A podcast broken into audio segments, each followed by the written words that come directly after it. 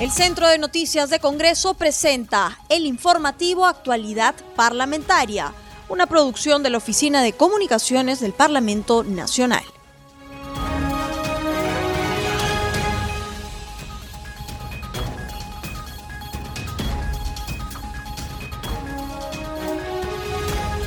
¿Cómo están amigos? Bienvenidos al programa Actualidad Parlamentaria, una producción de CNC Radio del Congreso. Este programa se transmite en las regiones de Amazonas, Radio Estéreo 99, en Arequipa, Radio Star 92.3 FM, 96.7 FM, en Cusco, Radio Vilcanota 1570 AM 91.9 en la FM, en Junín Radio Superlatina, en Lambayeque Radio Amistad. Los saluda Rómulo Vargas y estoy en compañía de Anaís Uceda para acompañarlos en esta jornada informativa. ¿Qué tal Anaís? ¿Cómo estás? ¿Qué tal, Rómulo? Y un saludo también a todos nuestros oyentes de CNC Radio y las demás provincias que nos sintonizan a esta hora para comentarte, Rómulo, que en sesión del Pleno del Congreso se aprobó el retiro facultativo de hasta cuatro unidades impositivas de los fondos de pensiones para aquellas personas que no hayan aportado durante 12 meses. Para hablar sobre este tema estamos en la línea telefónica con el vicepresidente de la Comisión de Economía, el parlamentario José Núñez del Partido Morado, congresista, para que los peruanos entiendan eh, la autógrafa ya aprobada por el Congreso, la cual tiene que ser aprobada ya y publicada en el diario oficial El Peruano eh, por el presidente Martín Vizcarra, para que nos pueda dar los detalles de la norma congresista Núñez. Un gusto estar nuevamente con ustedes, gracias por la invitación. Sí, efectivamente eh, se ha aprobado se han hecho algunas variaciones al, texto original, porque inicialmente solo estaba aprobado las cuatro eh, UITs, hasta retiro de hasta cuatro UITs en meses, eh, y ahora eh, se va a hacer cuatro UITs tres meses, no, bueno, perdón, van a ser cuatro UITs, eh, eso se mantiene, eh, poder entregarlos mensualmente, una cada 30 días, pero la variación en este texto ha sido de que las personas que se encuentren sin trabajo en los últimos 30 días van a poder retirar hasta una UIT. Eh, creo que esto va a ayudar a todas las personas que se han quedado sin trabajo. Las cuatro UITs vienen a beneficiar a todos los que están hace un año sin trabajo a partir del 31 de octubre para atrás 12 meses. Eh, se mantiene la, el poder eh, ayudar a las personas que tienen enfermedades terminales como el cáncer para que puedan retirar también hasta cuatro UITs, pero en este caso van a poder hacerlo en un en un solo retiro, no en los cuatro meses. Mm, a través de este de este de esta propuesta no se está desconociendo la titularidad de los fondos, porque hay mucha gente que reclamaba la devolución del 100% y, este, porque necesitan el dinero, porque quieren hacer este, algún proyecto personal y ya se dejaron de aportar al sistema. Pero el inconveniente de esto es que este dinero no existe, o sea, no está en una caja fuerte y nosotros podamos decidir que, que se les entregue el dinero a todos, se les vuelva a devolver. Para que este dinero genere rentabilidad, está invertido en acciones, en bonos. Y en otras palabras, este, estas inversiones están en papeles y esos papeles tenemos que liquidarlos, hay que venderlos para que nos den el dinero y con ese dinero podamos devolver. Si nosotros hablamos de devolver el 100%, hubiéramos hablado de, de disminuir el fondo en aproximadamente 30%, y esto sí podría haber generado un daño al fondo de todos, inclusive de las personas que retirarían ahora, porque liquidar los fondos en un corto plazo implicaría vender estas acciones a un valor menor del que eh, es su precio de mercado. Haría que las acciones empiecen a bajar por el exceso de oferta y eso terminaría perjudicándolos tanto a los que se quedan en el sistema como las que retirarían en el en este corto plazo. ¿Qué significa? Que, que si hubiéramos aprobado eso y uno tenía en su fondo 20 mil soles, de repente el fondo caía y ya no tenía 20 mil, sino tenía 13 mil soles. Entonces se hubiera perjudicado a todos. Por esta razón consideramos que es lo saludable, es lo mejor, es solidarizarnos con todas las personas que ahorita tienen necesidades financieras y poderlos ayudar. No creo que haya mayor observación de parte del Ejecutivo en observarla porque entiendo que él también considera hay muchos peruanos que están pasando por necesidades y que requieren de su dinero para poder sobrevivir. En los países desarrollados, lo, lo que se ha dado es que el gobierno central, el ejecutivo en otros países, asumía las remuneraciones de los trabajadores, eh, asumía las planillas de los trabajadores. Por esta razón no hubo desempleo, no hubo despidos y se han podido mantener a lo largo de este tiempo sin ningún problema. Pero en el caso del Perú, pues nuestras reservas son menores y no, el Estado no ha asumido ese compromiso. Entonces, quien va a estar asumiendo su crisis personal va a ser el, el afiliado con sus propios ahorros congresista, tal vez muchos peruanos no entendamos bien el tema de cómo funcionan las AFPs por nuestro desconocimiento del sistema financiero. ¿Qué hubiera pasado si el Congreso hubiera aprobado el retiro del 100%? ¿Quiénes se hubieran visto perjudicados? ¿Los más jóvenes?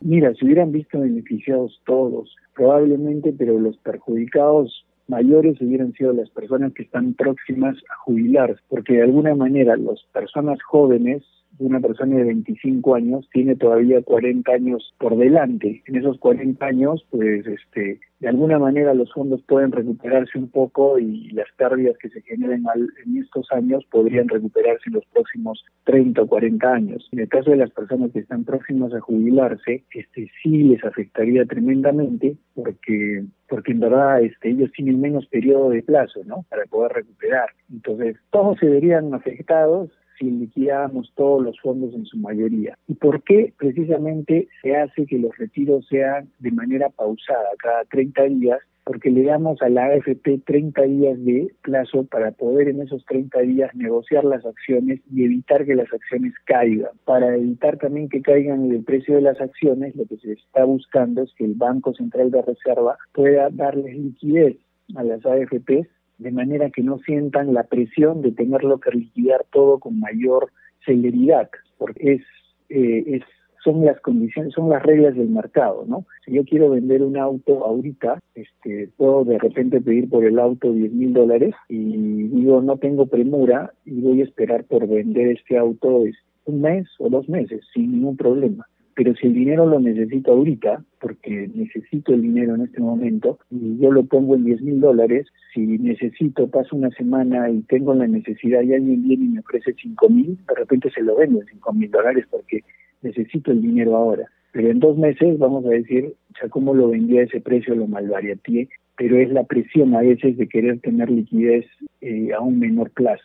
Por esa razón, eh, el BCR nos va a ayudar y la disposición de dinero va a ser menor. En la disposición de las cuatro UITs este, va a significar aproximadamente 17 mil millones de, soles, ¿no? Y, la otra significaría 30 mil, tenemos un fondo de 120, entonces estamos hablando que es el 25% del fondo, que es bastante elevado. Así que es la mejor opción por ahora. Eh, esperemos que la crisis sanitaria eh, quede en el recuerdo y que empecemos a recuperar el desempleo que se ha perdido dentro de los 14 millones de empleo que teníamos a diciembre del año pasado. Ahorita tenemos aproximadamente casi 11 millones ya de puestos de trabajo recuperados. Nos quedan 3 millones por recuperar en estos eh, dos meses esperemos que sea posible y eh, no significa que, que, nos olvidemos del COVID, creo que sí, cuidémonos, pero algo que tenemos que tener claro es que el COVID ya está, aquí no se va a ir, es un virus que se va a quedar hasta que exista la vacuna. Las vacunas, este, para poder decir que son efectivas y eficientes, van a tener que pasar aproximadamente cinco años. Las que ahorita existen son, son digamos, intentos, eh, pero confirmadas y aseguradas de que son efectivas al 100% no existen. Así que a cuidarnos, de ser positivos, pero tampoco vivir con un miedo permanente, ¿no? Congresista, ampliando también el tema sobre el tema del sistema pensionario. En la Comisión Especial de la Reforma Integral al Sistema Pensionario se acordó solicitar una ampliación de plazo para continuar este modelo de sistema. Aún el Pleno del Congreso no les ha otorgado el plazo que han solicitado de 60 días, si mal no recuerdo, que es el, lo acordado en la comisión. Sin embargo, ya ustedes ya tienen un modelo o por lo menos un esqueleto de modelo que quisieran plantear al pleno del Congreso de esta OPP, este modelo de, cuentas individualizadas, pero también con algunos fondos de riesgos compartidos. Si puede explicarnos más en detalle, debido a que hay algunos economistas que tienen algunas discrepancias con eh, la comisión especial con respecto a estos tres temas que le he planteado. Sí, efectivamente. Mira, eh, lo que sucede es que ahorita no está muy claro, o sea, ese probablemente ha sido uno de los errores. No se ha podido transmitir muy bien porque seguimos trabajando en la reforma del sistema. Pero ¿cómo va a funcionar? El objetivo es que el Estado se encargue de la administración del sistema pensionario a través de una nueva entidad que se crearía, que tendría autonomía y independencia muy similar a la que tiene el Banco Central de Reserva. Esto para evitar que en un futuro eh, el fondo pensionario se convierta en la caja chica como fue ya en algún momento en la historia del Perú. Ese es uno de los objetivos. Entonces, Justamente, congresista, hay, ese es el tema de discusión y es que los peruanos le tenemos terror a que el Estado se pueda apropiar de los fondos de todos los peruanos y es que casos hay, FONAVI, ONP, Caja Militar, Caja Policial, cómo el Congreso puede evitar que un gobierno de turno le eche mano al dinero de todos los peruanos.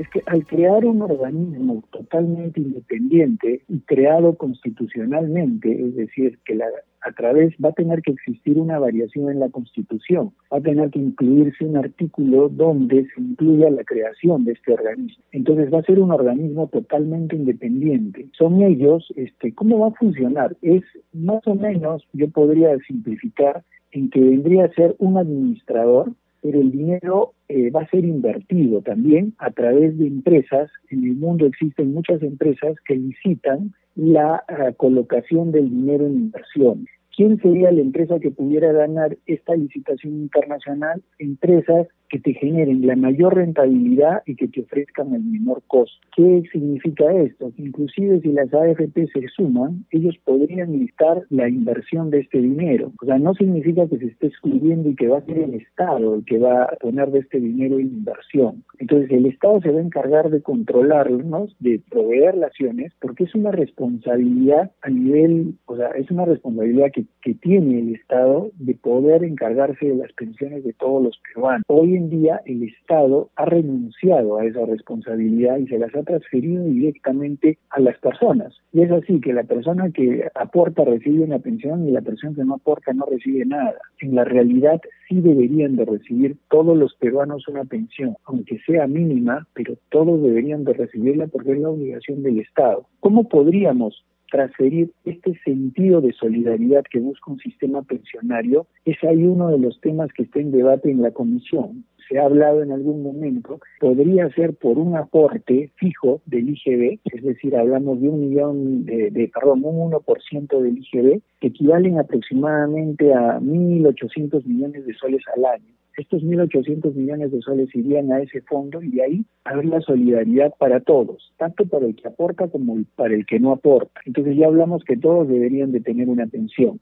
Otra posibilidad que dicen, eh, que todavía no está definido, es que cada persona eh, anualmente, digamos, de sus consumos de IGB, pueda solicitar que un porcentaje de sus compras de ese IGB vaya depositado a su cuenta de jubilación. Eh, pero eso también está por verse, ¿no? ¿Cómo sería? Esto empujaría a que las personas se preocupen todas sin excepción a pedir eh, facturas y boletas para poder cubrir eh, esta, digamos, la gente estaría muy preocupada en empezar a ahorrar para su jubilación y el hecho de exigir facturas y boletas ayudaría a reducir la informalidad. Entonces, es otro punto que se ha visto. Lo otro si bien va a ser un régimen estatal, no va a seguir operando como funciona el Sistema Nacional de Pensiones actual. El Sistema Nacional de Pensiones es un fondo general y de ese fondo se reparte a todo el mundo, a todos los jubilados. En este sistema va a ser es un sistema de cuentas nacionales. ¿Qué significa esto? Que todas las personas van a tener su propia cuenta,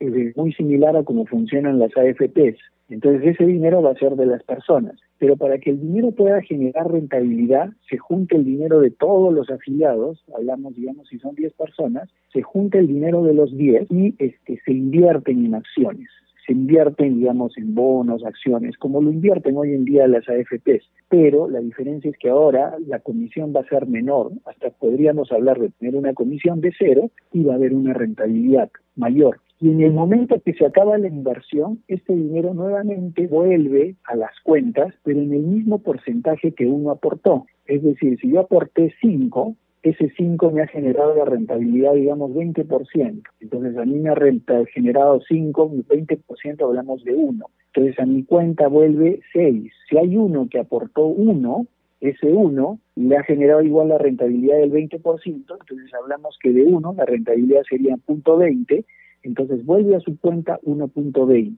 Eh, la interpretación de algunos economistas es que dicen se va a invertir todo en el fondo y se va a distribuir en partes iguales. Eso sí sería, no sería justo, porque si uno tiene más dinero en su fondo, es lógico que si yo tengo más, la rentabilidad que voy a generar va a ser mayor. Entonces, eso es lo que tiene que quedar claro, que la rentabilidad va a ser proporcional a los va a ser proporcional y directa en función al aporte que yo realice y, y seguir distribuyendo. Entonces, se van a ordenar mejor las cosas porque ya cada uno va a tener su cuenta de ahorro independiente. Eso es a, eso nos referimos a lo que son con cuentas nacionales. No se va a perder eh, la titularidad de los fondos ni la persona que aporta más este, va a compartir eh, gran parte de este dinero con los que menos tienen. ¿Por qué razón? Porque consideramos que la solidaridad es una responsabilidad y una obligación del gobierno central, del Ejecutivo. Eh, ¿Por qué no es justo lo otro también? Porque hablamos que en el Perú el nivel de informalidad es altísimo, hablamos de un 80% y un 20% que es formal. Entonces, si habláramos de una, digamos, de que seamos todos solidarios y, aportemos eh, para todas las cuentas, estaríamos hablando que el 20% tendría que mantener al 100, al 80% que no contribuye en nada, que no sería justo. Se quiere mejorar el sistema pensionario, pero fortaleciendo los aportes individuales y fortaleciendo la formalidad. Quienes más aporten van a recibir una mejor pensión y los que menos aporten o los que no aporten recibirán una pensión mínima del Estado. Congresista Núñez, ¿y no le faltará tiempo para hacer esta reforma constitucional, ya que se tiene que hacer en doble legislatura, no? Exacto, eh, se tendría que hacer en dos legislaturas. Eh, la legislatura acaba 15 de diciembre, o el 18 me parece, en esos días acaba la primera. Es muy probable que haya una legislatura extraordinaria que arranque en enero y quedaría la legislatura ordinaria que arrancaría igual este, a finales de marzo hasta julio, ¿no?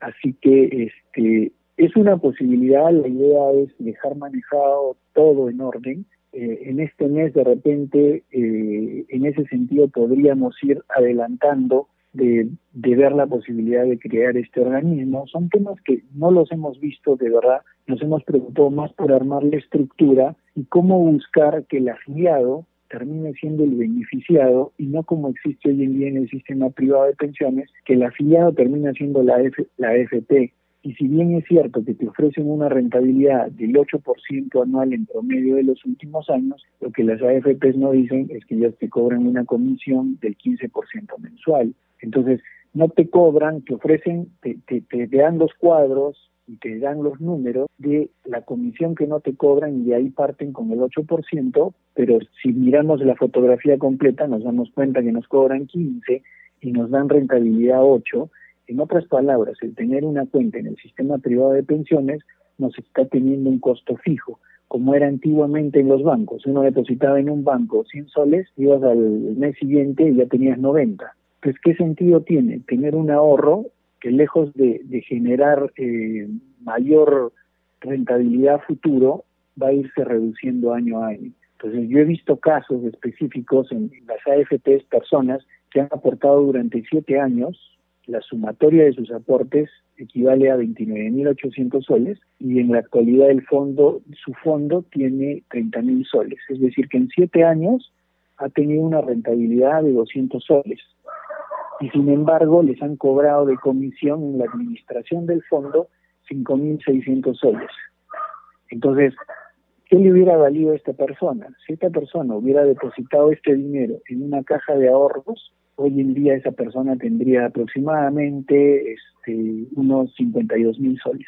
Perfecto, y si le comparamos los 52 mil con los 30 mil, pues podemos decir con números y matemáticamente, y estoy seguro que todos los economistas que quieran ver el tema se van a dar cuenta de que el haber tenido el dinero en la AFP no le ha generado rentabilidad.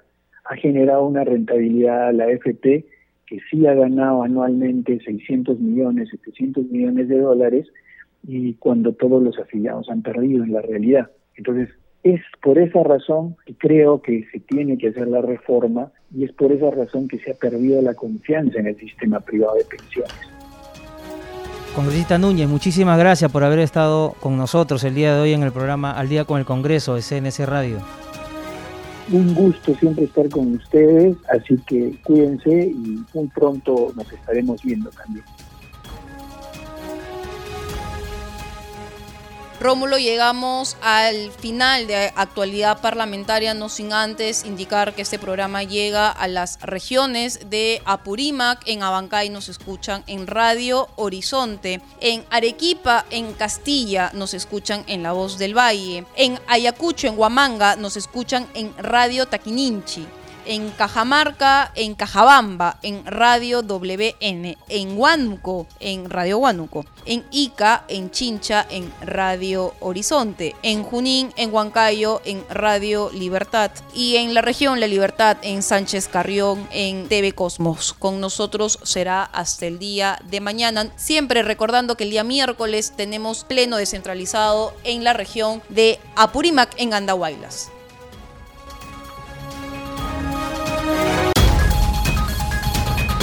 El Centro de Noticias de Congreso presentó el informativo Actualidad Parlamentaria, una producción de la Oficina de Comunicaciones del Parlamento Nacional. Los invitamos a visitar nuestras redes sociales y sitio web www.congreso.gov.pe.